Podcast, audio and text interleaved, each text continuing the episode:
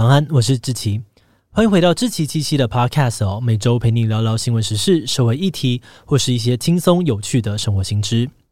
那今天这一集我们要来聊聊的主题是重庆房子跟日本赤军。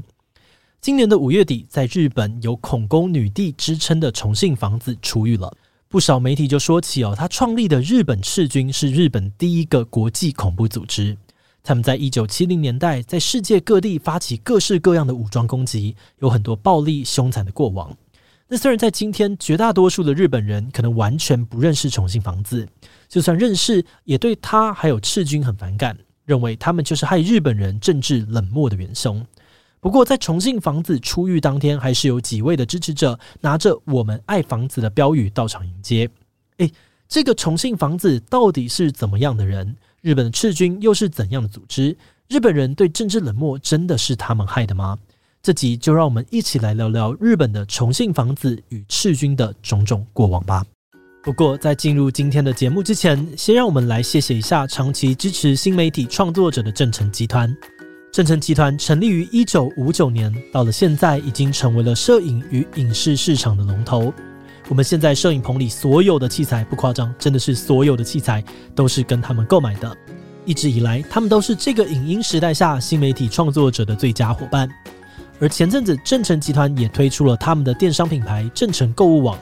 里面除了有 Podcast、YouTube 影片拍摄适用的设备，针对一般民众的需求也能够满足。像是我们自己就在上面选购了 Rode 的麦克风。录音界面、拜耳的耳机、蔡司的镜头、蓝光的灯光等等，让我们的节目品质有了很大的进步。如果大家有任何的器材需求，都可以到真诚购物网去看看哦。好的，那接下来就让我们进入节目的正题吧。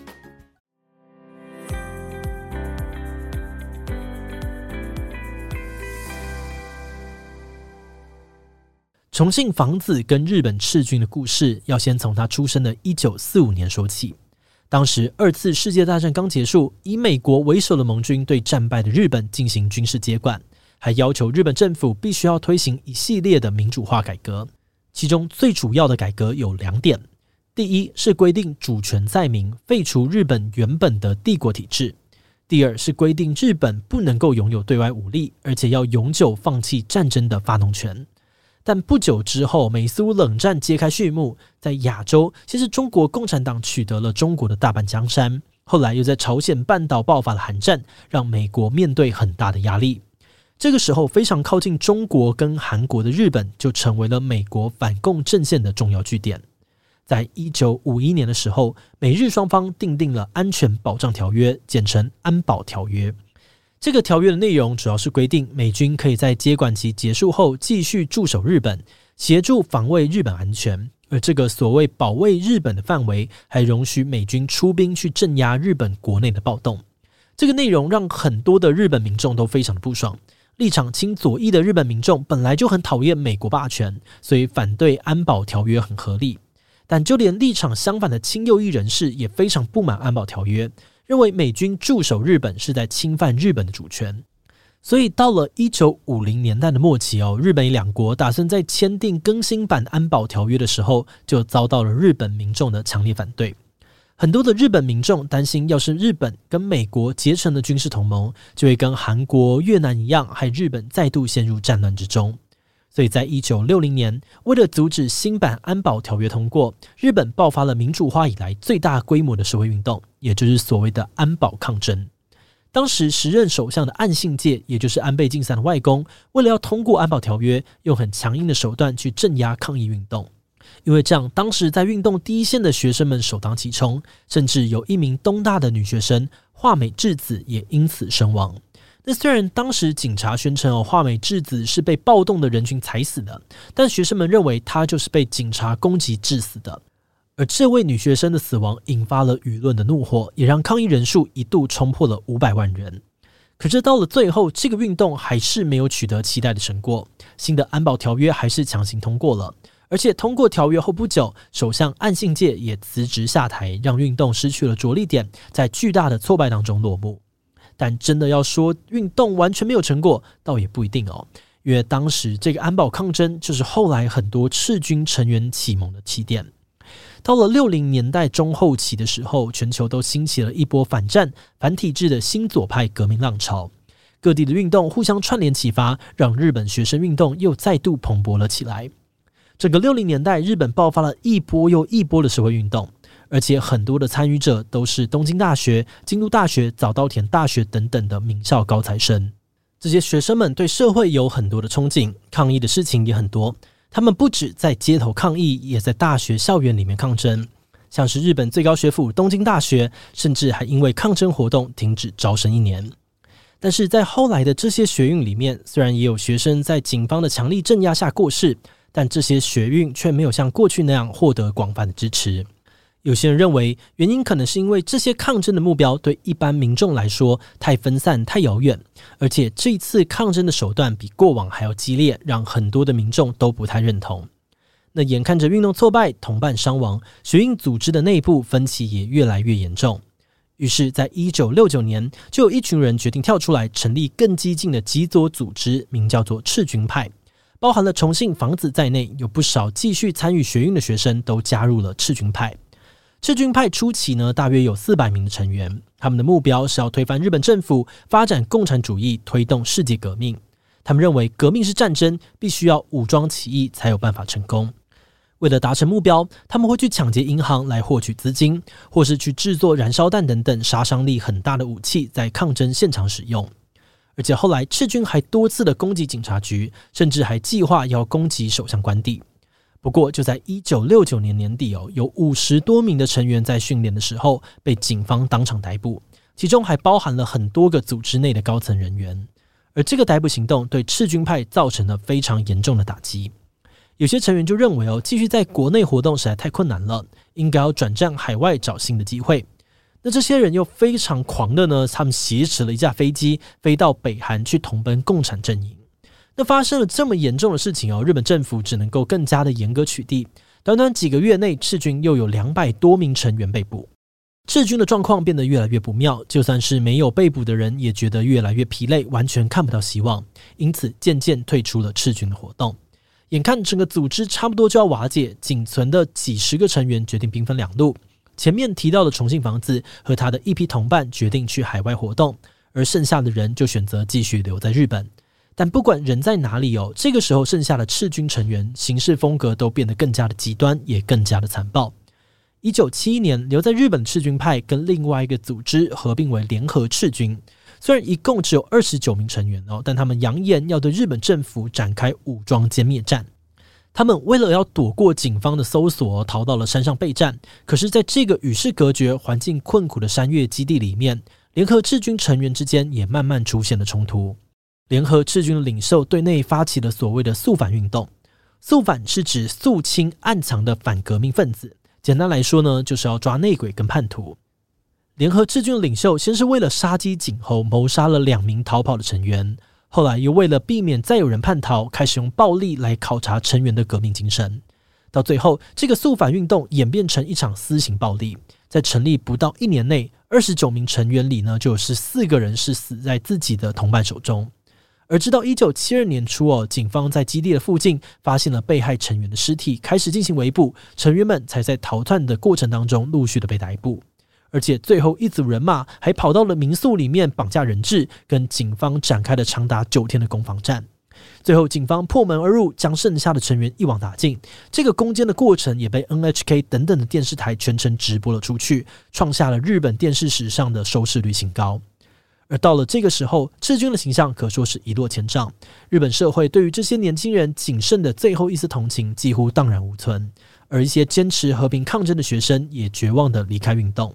那随着最后一批人被捕哦，日本国内的赤军可以说是几乎全军覆灭。但是重庆房子从海外发起的世界革命才正要开始。重庆房子离开日本之后，落脚巴勒斯坦的难民营，结识了当地的武装组织解放巴勒斯坦人民阵线，简称为人阵。之后，重庆房子跟人阵的成员结婚，还生下了一个女儿。而在海外的重庆房子延续了赤军派的理念，成立了一个叫做日本赤军的组织。他们以黎巴嫩为主要的据点活动，除了日本状况之外，也关注被西方霸权压迫的西亚，也就是中东地区，尤其是巴勒斯坦的情况。所以，尽管美国为首的国际社会呢定调他们是国际恐怖组织，但是在阿拉伯世界，许多人却把他们视为追求自由的革命英雄。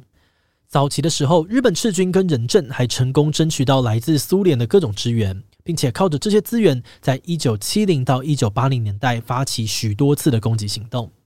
比如说，在一九七二年，日本赤军为了报复以色列滥杀巴勒斯坦人，派组织成员在以色列的机场里面持枪扫射，造成了大量的伤亡。另外，他们也曾经为了警告大石油企业和压迫西亚的帝国主义者，袭击新加坡的炼油厂。还有一次，他们还为了威胁日本政府释放联合赤军的成员，跑去占领美国大使馆，还挟持了一架飞往日本的班机，而且竟然成功的呢，让几名成员获得了释放。那虽然日本赤军的声势很浩大哦，不过在国际情势的剧烈改变下，这一批日本最后的赤军终究迎来了句点。一九九零年代的初期，随着苏联的解体，日本赤军失去了支援，而核心成员也一个接着一个被逮捕。两千年的时候，重庆房子这号灵魂人物在日本落网，日本赤军从此也正式的宣告解散。后来，这些前赤军成员有的选择自尽，有的仍然在逃，有的则是在多年的牢狱生涯之后，依旧坚持自己的理念。但有更多的人其实都曾经对外表示忏悔，比如重庆房子就反省过说，当年的他们只是大学生，却以为自己什么都懂，以为自己会改变世界。但是这些希望并没有实现，反而以丑陋的结局告终。而现在，虽然还是有一小群人在持续新左派的活动，但他们的年纪也都蛮大的，非常的缺乏新血，对日本社会已经没有太多的影响力了。一份二零二零年的调查报告就显示，在韩国、美国、中国等九个国家之中，日本人认为自己可以改变国家跟社会的比例最低，只有两成，而且越年轻的人对社会运动的观感也越差。很多日本作家也写到，七零年代以后，日本年轻人就不再关心政治跟社会议题，只关注自己的私事。有学者认为，这种政治冷漠的根源就是来自于日本充满挫败的社运历史。他们认为，大多数国家的民主都是民众靠着社运或革命自己争取来的。虽然在六零年代初期，日本民众也曾经非常支持社会运动。但是后来，这些继续运动的年轻人越来越失控，越来越暴力。在这个转变的过程之中，民众同情与支持也一点一滴的流失。最后，赤军的极端行动加上媒体的推波助澜，更让人们对社运的厌恶感不断的增加。随后，日本就迎来了泡沫经济的纸醉金迷，还有泡沫破灭后的生活压力，人们连自己的生活都过不好，实在无暇关心政治。有统计显示哦，在七零年代以后，日本不管是工会组织、大学的自治会或政治社团，参与的状况都很低迷，而社运发生的次数也一路的往下掉。虽然近几年有短暂出现过大学生发起的社会运动，但规模并不是很大，通常也都很快就停止运作。到了今天，多数老一辈的日本人对于社运不是厌恶，就是因为心理的创伤而选择回避不谈。年轻人多半则是没有见过社会运动，也无心去了解这段历史，甚至年轻的日本乡民还常常会批评社运啊，还有抗争是反社会的犯罪行为。好的，那在简单介绍过重信房子与日本赤军之后，我们也来简单聊聊制作时的心得。我们在阅读资料的时候，看到重信房子出狱的那天对媒体说的一些话。他说：“半世纪前，我们优先考虑自己的战斗对无辜民众造成的伤害。虽然已经是不同的时代，但我想要借此机会献上最深的歉意。”在看到这段话的时候，我们最好奇的是，所以他当年经历的那个时代到底是怎样的时代？他们为什么会做出那些行为？虽然很多媒体都会用恐怖主义去报道那个时代的种种，但我们在制作这期内容的时候，下意识就会有点抗拒，不想要直接去附和这些耸动字眼。比如著有《我爱过的那个时代》这本书的日本作家川本三郎本身就参与过学运，后来当记者采访极左派运动，却也因此被牵连入狱。他就形容，对他这一辈曾经把青春都放在抗争上的人而言，那是一个大家一再面对挫败、看到很多暴力与死亡的时代。但那也是一个人们会为了别人起身反抗，会去反思、去冲撞体制的时代。而在这个追求理想的过程当中，面对连续的挫败，有的人选择离开运动，有的人选择和平抗争，也有人一再选择暴力，直到走向极端。我们认为哦，那个时代原本就有自己的创伤，而当时人们的选择又让不同的创伤影响着后续的日本社会。那在重庆房子也表示忏悔的现在，日本可以算是和谐了吗？这个问题的答案，我想应该也是非常幽微而且复杂的。如果我们的听众有人对这起事件有更多的研究或想法，也都非常欢迎大家在留言区跟我们分享哦。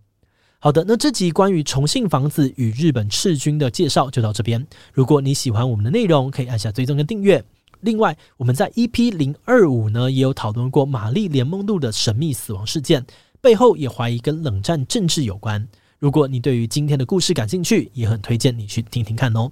那对于今天的 Podcast 节目，或是我个人有任何的疑问跟回馈，也都非常的欢迎你在 Apple Podcast 上面留下五星留言。那今天的节目就这样告一段落，我们就下集再见喽，拜拜。